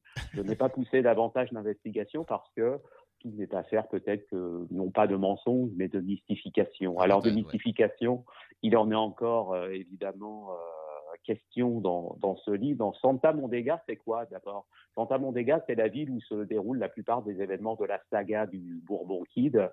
Euh, Santa Mondega est une ville imaginaire située en Amérique du Sud. À partir de là, vous voyez déjà que le territoire permet un peu tous les croisements, tous les euh, métissages de genre, à savoir, euh, on peut être dans le film, de, dans le néo-western un petit peu euh, poisseux, on peut être dans le film, euh, dans le, le- la fiction un peu étrange euh, et fantastique, comme je l'ai dit tout à l'heure. On, navigue entre euh, dans, différentes eaux, toutes plus troubles les unes que les autres. Et bien sûr, euh, tout ça est saupoudré d'un humour qu'on pourrait dire ravageur. Pourquoi ravageur? Je vais y revenir parce que euh, il est question de, de morts violentes, de, de sévices euh, divers et variés, mais on est parfois très sanglant, très gore, très violent, mais tout ça avec une espèce de détachement qui frise un peu le, le dessin animé ou le comic book euh, décomplexé. Et à certains moments, euh, la mort des personnages euh, nous rappelle presque celle de, de, de Coyote dans le dessin animé là, de, de Will le, le Coyote et puis Roadrunner. C'est exactement le, le même état d'esprit, mais ça n'est pas la seule référence. C'est très sanglant, c'est gore, et là je le dis, on pourrait mettre sur la couverture que c'est pour lecteurs avertis, ça n'a pas été mentionné, mais il faut quand même savoir qu'on on, s'engage quand on ouvre le livre dans quelque chose d'absolument délirant, mais aussi de, très violent par moments pour raconter l'histoire, c'est un peu difficile parce que vous l'avez dit tout à l'heure, euh, bon, bah, le Bourbon Kid est de retour. En gros, le Bourbon Kid a, a contribué à sauver le monde peut-être d'un énième chaos. Je dis ça, c'est très très général dans les dans les romans précédents. C'est toujours un combat des forces du mal, des forces du bien contre les forces du mal, sauf que les forces du bien sont elles aussi quelque part des forces du mal, puisque le Bourbon Kid lui-même est un tueur de masse. Sauf que il, il, tue euh, des gens qui bon, qui sont encore moins recommandables que lui, on va dire. Donc euh, le, le niveau d'éthique ou de morale est quand même son éthique est supérieure à, à celle des personnages qu'il pourchasse mais dans la vraie vie, évidemment, on ne veut pas avoir affaire à cet individu non plus. non. Dans ce nouvel opus, on comprend que le Bourbon Kid a rassemblé euh, tout un tas de, de gens euh, autour de lui euh, qui sont des, des, chasseurs de primes, des tueurs sanguinaires, parmi lesquels, je vous cite, il y a un personnage qui s'appelle Rex, qui est comme une espèce de, de super cow-boy, un personnage féminin qui s'appelle Flake et qui est doté d'une d'un sens de l'humour et aussi d'une force surhumaine, mais aussi un autre personnage qui s'appelle Sanchez, qui était un barman, un barman bien connu dans la saga et qui est euh, un imbécile fini et dont on nous dit qu'il ressemble plus à Danny DeVito qu'à Arnold Schwarzenegger et apparemment euh, qui, euh, qui, est, qui, a une chance incroyable, c'est-à-dire qu'il arrive à se débarrasser de ses ennemis dans des situations euh, absolument euh, bah, ultimes et il finit toujours par, euh, par un coup de chance ou une maladresse à se débarrasser de ses adversaires. Et puis il y a, y a un autre personnage haut en couleur qui est le King en personne, qui est lui aussi un, tueur de masse un peu sans pitié, mais du côté des, des bons, ou on va dire des, des bons mauvais. Il y, a les, y a les mauvais mauvais et il y et il y a les bons mauvais. Du côté des méchants, on a un personnage qui s'appelle Scratch, mais qui n'est en fait que le diable lui-même. Hein, okay. C'est le diable en personne qui porte un costume rouge, okay. qui a un certain sens de l'élégance et du cynisme. Et puis euh, d'autres personnages comme la mort elle-même, la faucheuse, ah bon qui a pour nom Barazima. Et donc, la faucheuse, dont le narrateur anonyme nous dit qu'il est, je, cite la description, un enfoiré de plus de 2 mètres 50, euh, portant une capuche et une épée en flamme. Et évidemment, on, on attend quand même ce, ce moment euh, ultime où le Bourbon Kid va se trouver face à, à la mort et va, va, il va y avoir un duel entre les deux, duel dont je ne vous raconte pas l'issue, mais c'est assez, c'est assez drôle parce qu'on se dit comment l'auteur va-t-il faire pour réussir à, on n'en est qu'à la moitié de l'histoire à ce moment-là, okay. comment va-t-il faire pour réussir à, à, à, nous maintenir en haleine, sachant que le personnage justement lui dit cette fameuse réplique culte qu'on trouve en quatrième de couverture, je suis la mort, euh, personne ne peut me tuer. Alors évidemment, je ne vais pas dévoiler le, le poteau rose. D'ailleurs, en, termes de dévoilement et, et de révélation, jusqu'à présent, ce que je vous ai dit, c'est que tout ça était bien barré, comme on dirait en, en français ou flyé en québécois. Euh, ça, évidemment, ça, mélange tout un tas de, de, de références, d'éléments de, fiction, euh, de, divertissement. Euh, le cinéma d'action est cité à, outrance, le cinéma d'horreur aussi, beaucoup de, films et de séries des années 90 et 2000. Et en termes d'histoire, on est dans une espèce de roman choral où on suit différents personnages qui, en gros, sont encore une fois menacés par le diable et les hommes de main qui l'embauchent. Le diable embauche, par exemple, toute une tribu de cannibales, ils sont tous féroces, plus féroces les uns que les autres, et il lance tous ces personnages aux trousses de, du Bourbon Kid et de, de, sa bande. En gros, il veut les éliminer parce que bah, c'est le mal absolu, puis on n'a pas besoin, c'est ça qui est génial avec ce genre de livre, c'est qu'il n'y a pas besoin d'avoir une grande justification, le diable c'est le mal, -hmm. il veut faire le mal, un point c'est tout, ouais. et donc il s'agit juste d'un combat entre euh, deux deux, bandes de, de, tueurs de masse dont, dont les uns sont un peu plus sympathiques que, que les autres, on va dire. Alors, la force du livre, bien sûr, c'est son humour, je l'ai dit, assez euh, destructeur. C'est aussi son rythme effréné. Et là, l'auteur, j'avais vu une entrevue où il disait, ben, il écrit un peu comme, euh, il y va comme, euh, comme ça, il se lance. Et puis, quand il arrive à un moment donné où il est bloqué, il dit, OK, comment je pourrais faire? Et il passe à un autre chapitre ou à une autre histoire, j'ai envie de dire. C'est-à-dire à une autre micro-histoire ou à une autre, euh, un autre élément de l'intrigue. Et puis il y revient ensuite en, en nous montrant qu'il a bien réussi à résoudre le, le chapitre précédent. Donc tout le roman est constitué de chapitres relativement courts et qui, pour la plupart, se terminent sur ce qu'on appelle un cliffhanger, où il s'agit de, de capter, de retenir l'attention du lecteur. C'est absolument euh, savoureux parce que c'est complètement tiré par les cheveux, mais on se laisse prendre au jeu et on passe un, excellent moment final, à condition, je l'ai dit tout à l'heure, de euh, d'aimer euh, la littérature euh, un peu qu'on pourrait dire cette espèce de, de ce qu'on appelait dans le temps euh, à tort parfois d'ailleurs paralittérature mais une littérature décomplexée où il ne s'agit pas tant d'être contemplatif et de faire de la poésie hein, loin s'en faut mais plutôt de, se lâcher de se laisser aller. Et donc c'est sanglant ça tire à vue. On, on a aussi tout au long euh, du roman euh, des, des dialogues euh, assez euh, cyniques et cinglants. On voit que les personnages cachent leur jeu et puis au milieu de tout ça, en plus, il y a une intrigue avec la, la fille illégitime du président des États-Unis qui est enlevée par euh, des frères, des triplés, qui, euh, pour euh, commettre leurs euh, méfaits, portent un masque de euh, Ryan Reynolds, l'interprète euh, notamment de, de Deadpool. Donc, beaucoup d'humour euh, et une manière de nous dire constamment, de nous envoyer euh, constamment euh, en pleine gueule, si vous passez l'expression, cette idée que oui, on est dans une série B, peut-être même une série Z par moment, et on l'écrit même en parlant des faits euh, qui sont dignes d'une série Z dans les descriptions, et en même temps cette façon de nous dire, je sais que euh, c'est pas sérieux mon histoire, mais avoue que tu t'amuses très bien à la lire. Et donc il y a cette connivence entre le narrateur anonyme et le lecteur, et en même temps euh, connivence entre le narrateur anonyme et ses personnages, euh, qui le placent dans des situations absolument rocambolesques. Je, je ris encore presque en, en repensant à cette scène où Elvis est poursuivi par une armée de squelettes. Et donc il finit par se réfugier dans un musée de cire. Et euh, évidemment, comme le diable est, à, est en possession de ce qu'on appelle l'œil de la lune, qui est, qui est une espèce de talisman qui traverse un peu toute la saga écrite par Anonyme, en tout cas toute la saga du Bourbon Kid, et il peut donner vie à ce qu'il veut. Et donc c'est très drôle parce qu'il fait revivre des statues de cire à l'effigie d'un personnage de Toy Story, mais aussi d'autres à l'effigie de Alien, de Predator ou encore des gardes impériaux dans Star Wars. Donc vous voyez le mélange, c'est absolument, euh, c'est délirant et il ne s'embarrasse pas euh, de, d'abord il s'embarrasse pas de, de délicatesse pour euh, citer euh, ces euh, différents univers et il le dit lui-même.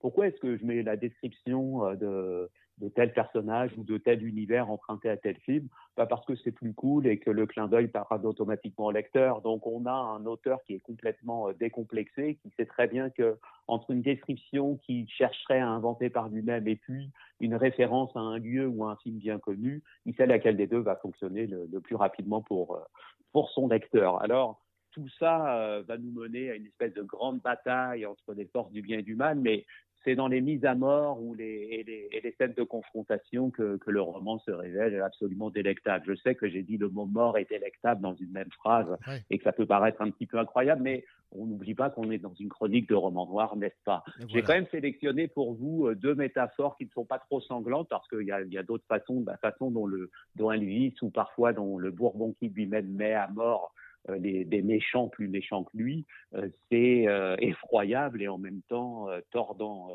Il faut le lire pour comprendre. Mais je vous ai sélectionné deux petites métaphores où là, finalement, Elvis arrive pour sauver un de ses camarades et il, sort une de ses armes et il tire dessus et ça dit les- le- une balle jaillit et emmena le nez du cannibale en balade à travers son cerveau, puis ressortit par l'arrière de son crâne, filant prendre l'air vers le ciel nocturne.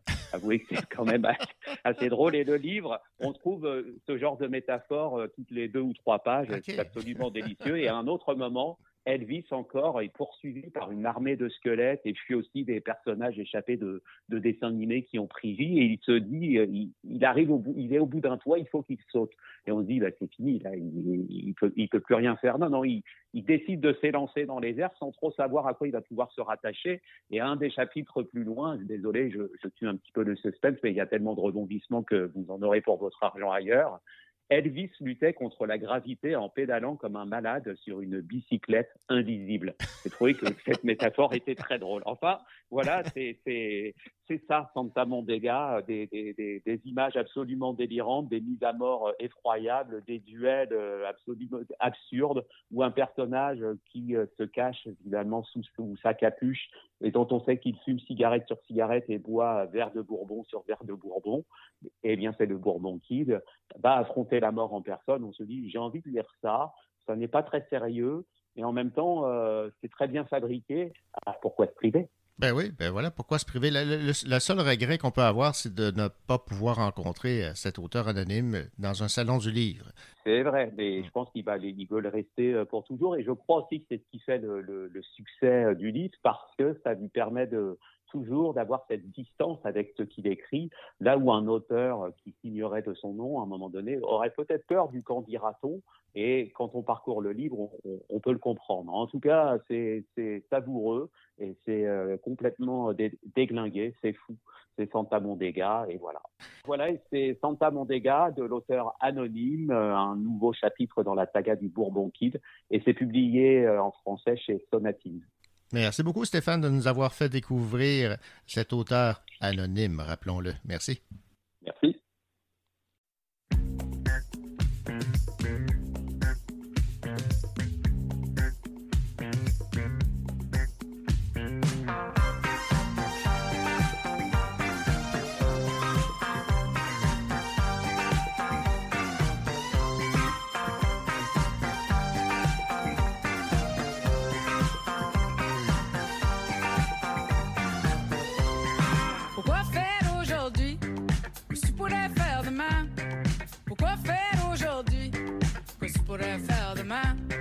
Pourquoi faire aujourd'hui? Que tu pourrais faire demain? Pourquoi faire aujourd'hui? Que tu pourrais faire demain? Que tu pourrais faire demain?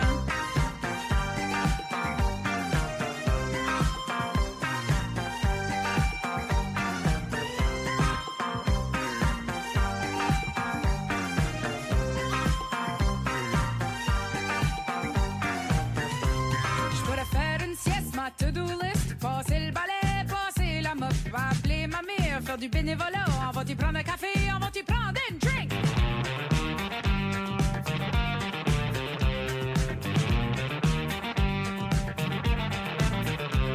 Je pourrais prendre une marche, il fait beau soleil,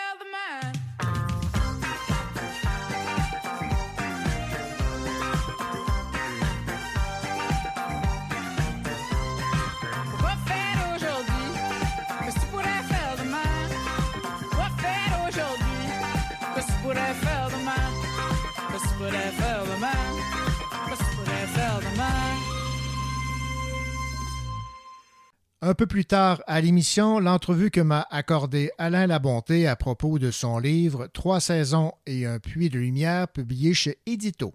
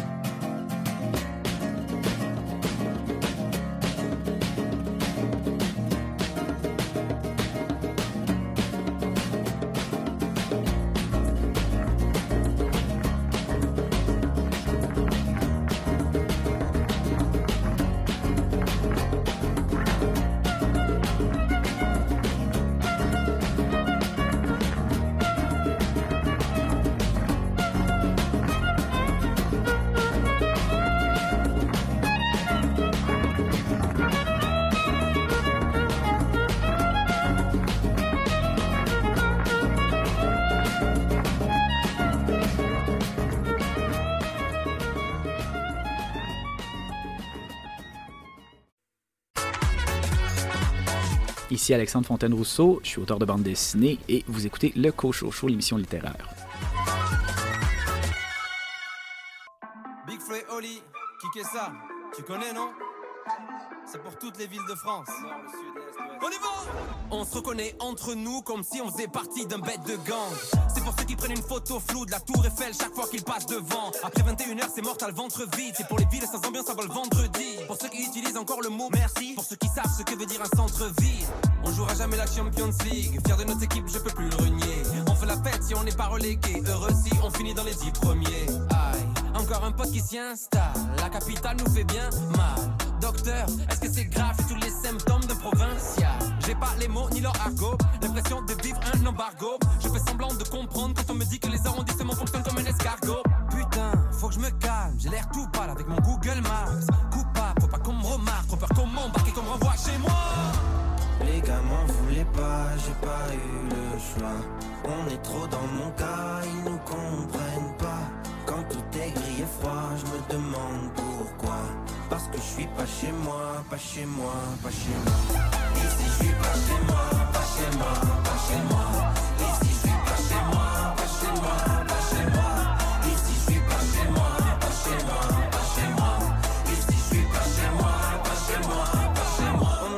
Souris c'est pas si mal. Ici les gens sont différents ne panique pas. Moi je pense que tu rêves de la capitale. Uniquement quand t'y habites pas. J'ai l'arc de triomphe dans mon rétro. Il pleut tout le temps comme à la maison. J'ai prévu mon oui. Avant je faisais que de me paumer dans le métro. Ah non si c'est simple on a une ligne de tram. Enfin une et demie le T2 ça compte pas. Ici je tourne en rond comme un con comme un compas. Dans ma bande on compare Nancy à la mairie Je me fais recal de boîte je vis pas la mairie À Paris un appart est moins cher qu'un sourire. Et pourtant un appart c'est pas donné. Je pourrais repeupler ma ville deux fois la moitié de mes abonnés Je me sens en province comme un son Toi, je viens de là où les gens se disent bon Soir, la meilleure ville du monde c'est Insère la ville de ton choix. Ici je suis pas chez moi, pas chez moi, pas chez moi.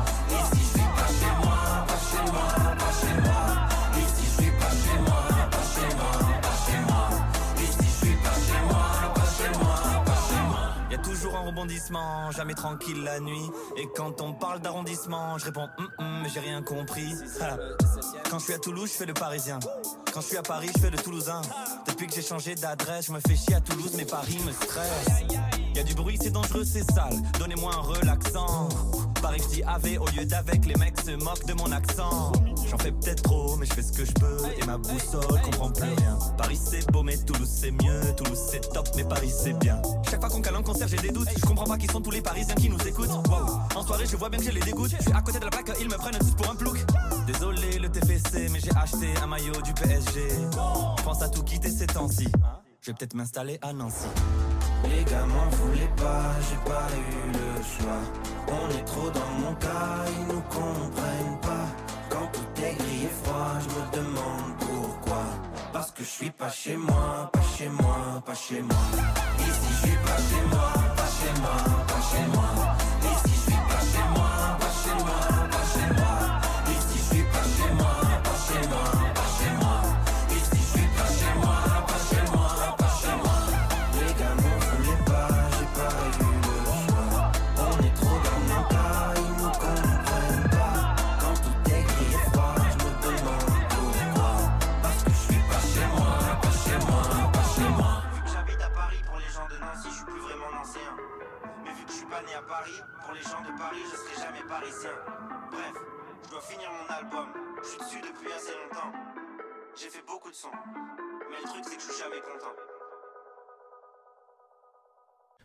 Trois saisons et un puits de lumière est le titre du nouveau livre de Alain Labonté publié chez Édito.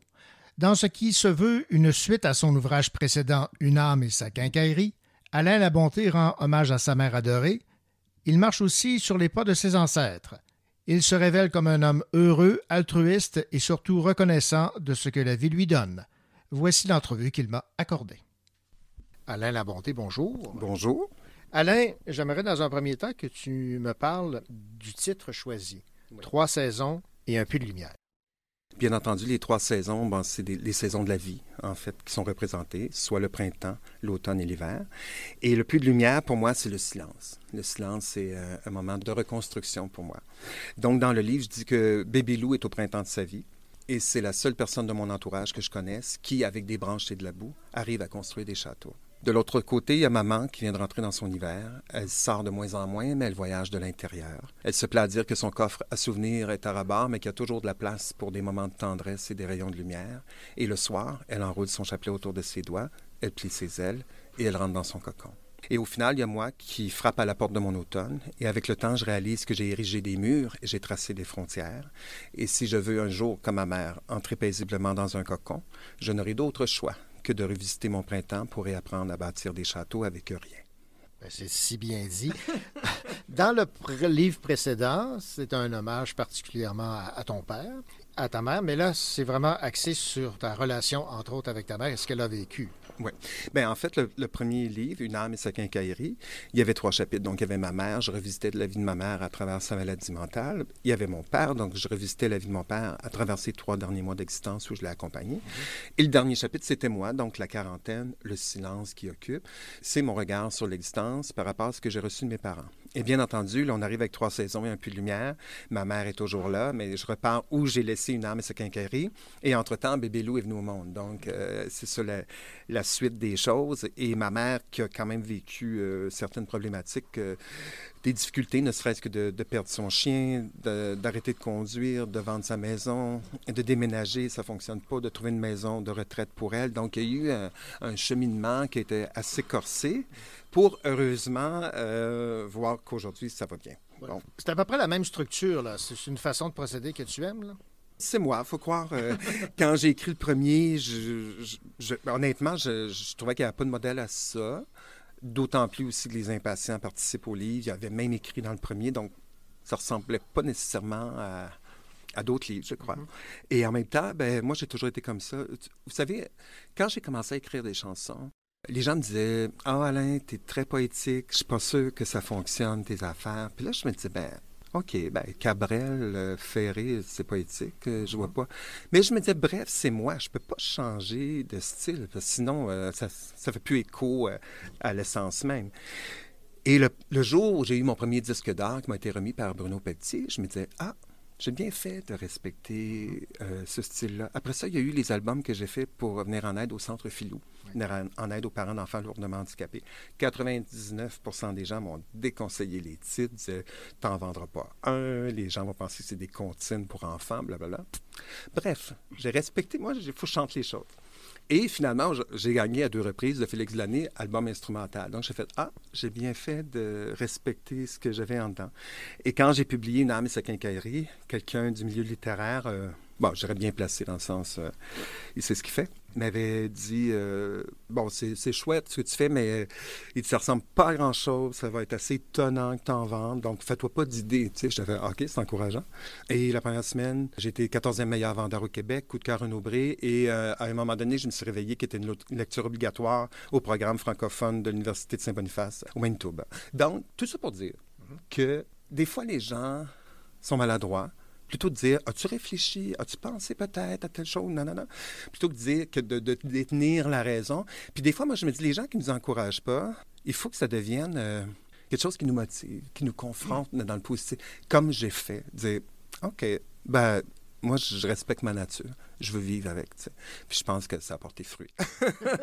Absolument. Alors, parlons évidemment de votre mère qui euh, euh, se retrouve donc en CHSLD Hmm. et vous êtes très critique, euh, mais en même temps, vous remerciez le CHSLD non, où elle ouais. s'est retrouvée. Là.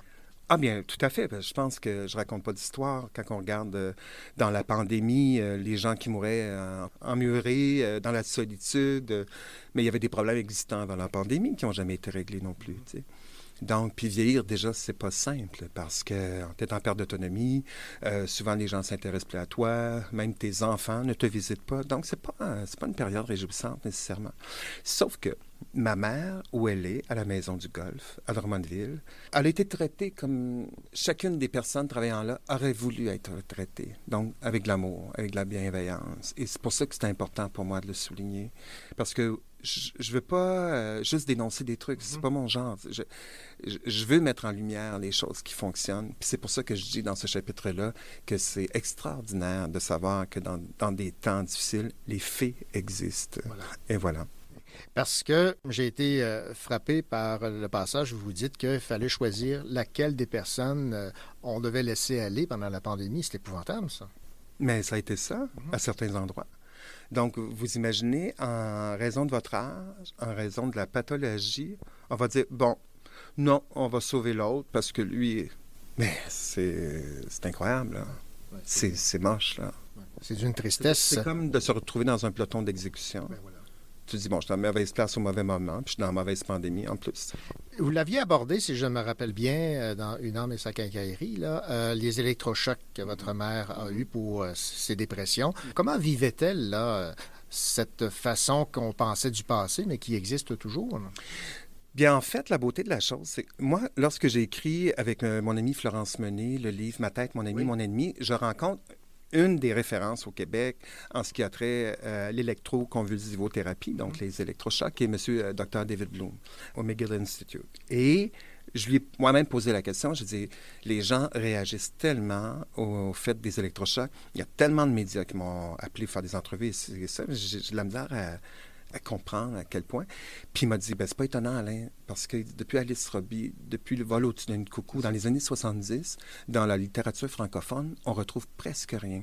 Et là, vous, il vous arrivez avec un livre, un récit littéraire euh, qui va vers les gens dans, dans- le public populaire, si on veut. Donc, c'est sûr que vous venez de créer une vague.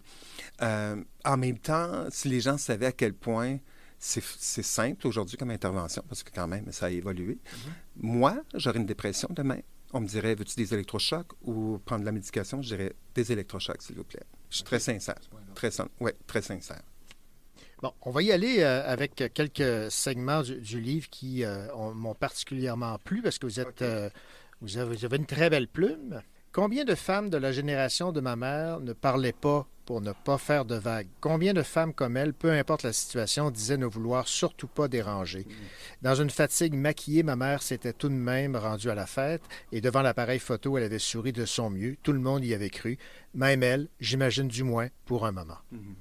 Parce qu'il y avait une photo chez moi, et je ne sais pas pour quelle raison, mais cette photo-là, je ne l'ai jamais aimée. Il y avait de quoi dans le regard de ma mère que je ne sais pas. Je trouvais que ça y ressemblait pas. Mais bon, tu sais. Mais à un moment donné, j'ai appris que cette photo-là, qui était lors d'un anniversaire, avait été prise deux, trois jours avant sa, sa deuxième hospitalisation. Donc, je me disais, OK, attends une seconde là. Euh, je me disais, qu'est-ce qui s'est passé entre l'objectif de l'appareil photo puis ma mère, à ce moment-là, elle se battait contre quelqu'un, elle se battait contre elle. Mais combien de femmes de sa génération s'oubliaient toujours parce qu'il faut sourire, il faut faire ci, il faut faire ça, tu sais. Et c'est pour ça que je trouve important de décrire cette image-là. Et, ce et- et ma perception, en fait, de ce qu'elle en était, parce qu'il y avait une réalité qui était cachée derrière ça. Donc, je suis allé dans les coulisses, si on veut. Voilà. Dans le regard de ma mère s'immisce le poids d'un silence qu'elle s'est imposé, où la gêne de l'usage des mots juste et clairs lui a fait plier les genoux sans pardon. Dans le regard de ma mère, il y a cette main levée que l'on n'a pas distinguée dans le brouhaha d'une vie effrénée entre les décibels des bruits de la foule. C'est très signifiant, ça aussi. Bien, moi, je pense qu'aujourd'hui, c'est un peu ça. Moi, je me souviens, la dernière fois, j'étais allé à Paris. Je me disais, ah, mon Dieu, Paris a tellement changé, mais Paris a changé, mais son monde aussi. C'est quelque chose, vivre. Comme Hélène Penneau disait, vivre, c'est un exploit. Vivre, c'est relativement facile quand on a euh, une joie de vivre qui est assez simple. euh, On a un travail, euh, on a du vin sur la table tous les soirs. Bon, c'est pas compliqué, là. Mais c'est pas, euh, c'est pas tout le monde. Et quand on regarde les gens maintenant qui courent, un sandwich à la main. On, est, on court tous après quelque chose. On court après le temps, on court après je ne sais pas quoi. Mais finalement, on, on court tellement qu'on on n'attrape rien. Puis la solitude nous regagne. On est tous derrière la vitrine de l'Internet en plus. Euh, même euh, au Japon, les gens, euh, le taux de natalité descend, les gens se voient plus, se fréquentent plus. Il y a quelque chose qui se passe actuellement qui est lourd, qui est difficile. Et à l'époque, en plus, c'était tabou, la santé mentale, on n'en parlait pas. Et quelqu'un qui était malade, hey, euh, on ne le disait pas non plus, tu sais. Et même aujourd'hui, on est en 2023, moi j'en parle ouvertement, mais il faut continuer à en parler, parce que c'est pas, euh, c'est pas tout le monde qui accepte ça encore. La phrase la plus significative que j'ai trouvée, c'est Le silence a tant à dire. Ça, c'est tellement beau. là. Ah oui? ben oui. Moi, je le dis, le silence peut être tonitruant, peut être apaisant. Il y a plein de choses dans le silence. Moi, ce que je vis quand je, vais, je fais des retraites silencieuses dans des abbayes ou quand je vais dans le désert, le premier 48 heures peut être un, peu étourdissant parce qu'on dirait qu'on est en perte de repère. Mais la beauté, c'est au bout de 48 heures à peu près, c'est quand tu prends conscience que tu t'entends respirer. Ah, là, tout d'un coup, tu es avec toi. Et être avec soi, c'est pas quelque chose que tous les jours, en conduisant ou je sais pas quoi, on écoute la radio, les nouvelles. C'est rare qu'on est avec nous. C'est rare. Puis même ça, on s'en va se coucher, on prend une pilule pour dormir, ou je sais pas quoi, on met un petit peu de musique de fond. C'est pas ça. Eh, eh, Le silence tant à dire parce que c'est dans le silence que notre voix se révèle, que nos rêves ressortent, nos rêves les plus intenses, les plus beaux. Moi, j'adore le silence. La beauté du monde nous sauve continuellement du vide. Bébé Loup y contribue pour beaucoup. Bon, ça, Bébé Loup, là, c'est un, un épisode important. Dans... Bien sûr. Parce que euh, quand il est venu au monde, je me disais, euh, j'avais 40 quelques, et je me disais, est-ce que je vais être capable de, de parler un même langage? Parce que, bon, euh, oui, t'as beau aimer, mais en même temps, euh, tu veux partager quelque chose, tu veux entrer dans son univers, puis tu veux que lui apprécie ta présence aussi. Donc, tu sais, puis cet enfant-là, aujourd'hui, honnêtement, là, je le trouve extraordinaire dans le sens, il est gentil, il est bienveillant, il est beau, il a tout, tu sais. Ça va bien à l'école. euh, J'aurais voulu le, le dessiner, je pense que ça aurait, ça aurait donné ça, tu sais. ben oui. Fait que, écoute, je suis ravi. Bébé Loup qui est devenu Grand Loup. là. Ouais, ben oui. Ben oui, c'est grandit, ça. hein. Grandit vite. Tout à fait. Par des gestes qui peuvent sembler si anodins, il m'apprenait à me faire confiance. Ça, c'est arrivé il y a 47 ans. Et moi, il y a 2-3 ans, j'ai dit à maman, j'ai dit, maman, c'est-tu drôle, hein? Dans le top 3 des images qui me reviennent le plus souvent dans la tête, ben, il y a le moment où je coupais les ongles à ton père. Elle dit, ah, ouais, ouais. Écoute, ça m'a marqué au fer rouge. Et c'est pour ça que je dis que dans la vie, il n'y a pas de moment anodin. Il y a des moments qui semblent anodins, qui arrivent au bon moment et qui peuvent nous, nous marquer. Puis moi, cette relation-là, mon grand-père qui est vieillissant, qui voit de moins en moins, qui trempe, puis moi j'ai 9 ans, puis il me dit, veux-tu me couper les ongles? C'est quelque chose, couper les ongles à quelqu'un, là. Et je le fais, je le fais, je le fais, puis jusqu'à temps que je coupe trop proche, puis je, oh, j'ai dit, grand-papa, j'ai- je t'ai fait mal, ça. Puis, puis lui, avec sa- son éternelle bienveillance, ben voyons, Alain, tu sais, il dit, ça va, on n'arrive pas toujours à faire nos plans comme on voulait, mais il dit, les gens qui vont réaliser des grandes choses, c'est les gens qui continuent. Donc, tu prends une grande respiration, tu continues. Tu sais, pas besoin d'avoir été à l'université là, qu'on nous apprenne ça. Mon grand-père était dans une ferme, dans le fond d'un rang, mais il y avait la culture du cœur. C'est comme, je le vois regarder dans le ciel, je dis, voyons, papa, qu'est-ce que tu fais? Ben, il me dit, sais-tu combien de temps ça prend pour voir le spectacle d'une étoile qui brille? Ben, euh, non. Ben, il dit, ça prend le temps que tu la regardes. Et on va terminer avec Habiter à la campagne, c'est vivre avec des horloges dont les aiguilles ne tournent que lorsque notre regard s'y frotte. Autrement, le temps est suspendu. Dans une âme et sa quincaillerie, j'avais dit à la ville, j'ai appris à me surpasser. À la campagne, j'ai appris à vivre. Et il y a vraiment deux mondes. Et ben, je suis content d'avoir vécu à la ville parce que, bon, à cause de mon travail, l'idéal, c'est que j'ai été là avec les mandats que j'osais espérer avoir et tout. Mais aujourd'hui, du haut de, me- de mes 56 ans, cette vie-là effrénée, cette vie de, de, de course, de tapis rouge, de gala, moi, ça me dit plus rien. C'est... Puis en même temps, je suis très, très heureux de ce que j'ai vécu. Là. Je ne lève pas le nez sur quoi que ce soit. Mais j'apprécie tellement euh, ces heures-là, dans le calme, le silence, d'avoir le temps de me déposer, d'avoir le temps d'accueillir les gens que j'aime, de caresser mon chat. c'est, ça. Euh, c'est ça les saisons de la vie. Ben, moi, j'étais à mon automne, puis j'étais en train de me dépouiller parce que je veux rentrer un jour paisiblement dans un cocon. Et Alain Labeauté, qu'est-ce que vous aimeriez particulièrement que les gens retiennent de votre euh, livre Trois saisons et un peu de lumière? Ben, en fait, moi, je, dis que j'ai une responsabilité à redonner le bonheur que j'ai eu. J'ai eu tellement de bienveillance, tellement d'amour alentour de moi, que, ce que je le porte en moi, bien entendu. Mais, mais j'ai le goût de, le donner à l'autre, parce que c'est pas tout le monde qui le vit, ça. C'est pour ça que j'aime ça travailler avec les impatients, j'aime ça travailler avec le centre philo. Euh, je m'investis de plus en plus avec les nouveaux arrivants, des choses comme ça, les tables populaires. Ces gens-là, ils n'en ont pas de chance tout le temps. Mais moi, je l'ai en dedans de moi. Donc, j'ai pas raison de rester chez nous à me bercer puis dire, moi, ma vie est facile et simple. Non. Elle va être facile et simple et riche parce que je fais ça. Ben, ça a été un plaisir, Alain Labonté, encore de faire une entrevue à propos donc de cette nouveauté chez Édito. Trois saisons et un peu de lumière. Et euh, comme euh, tu as pu le constater, il y a beaucoup d'extraits qui m'ont plu et m'ont touché. Ben, il y en a un, un autre en route Oui. qui s'en vient, qui va parler de la naissance d'une amitié. Et un jour, l'ami en question, puis c'est une histoire vraie, l'ami en question va avoir un, un diagnostic fatal et je vais l'accompagner jusqu'à la toute fin. Et le titre euh, sera Les jours où tu me manques le plus sont ceux où je te vois. Alain Labonté, merci. Merci. Ra, que onda tú, señora, que onda de verdun, que onda tú, peu défoncé, onda tú. Dans l'ouest, Anderson, Tofino, bref, elle a le booty comme une pomme. Aujourd'hui j'ai la pêche, elle me couvre de Bezos. Je ne parle pas de Jeff, elle me parle en anglais, but she kisses me in French. Pas la peine de le dire, fais-le, to talk. Faut le croire pour le voir hier. Ra, que onda tú, señora, que onda tú, tú de verdun,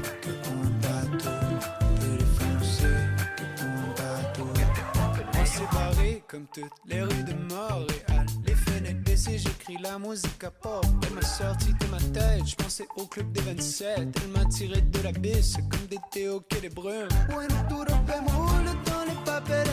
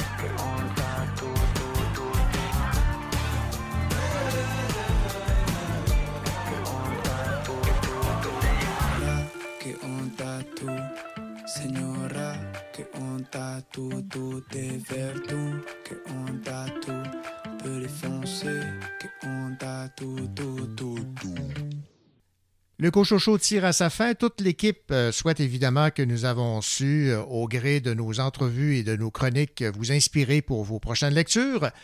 On fait le même exercice la semaine prochaine. D'ici là, portez-vous bien et surtout, ayez de belles lectures.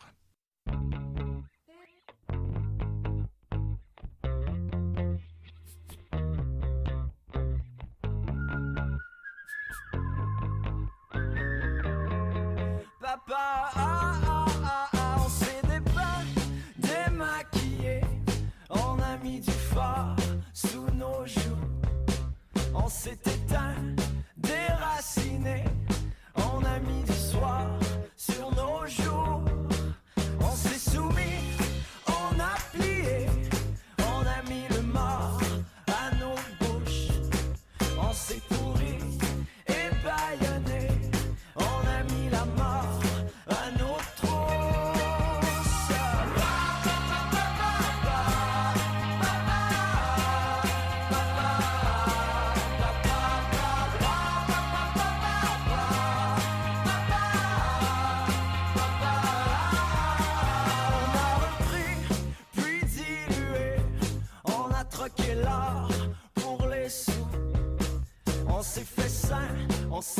sacré,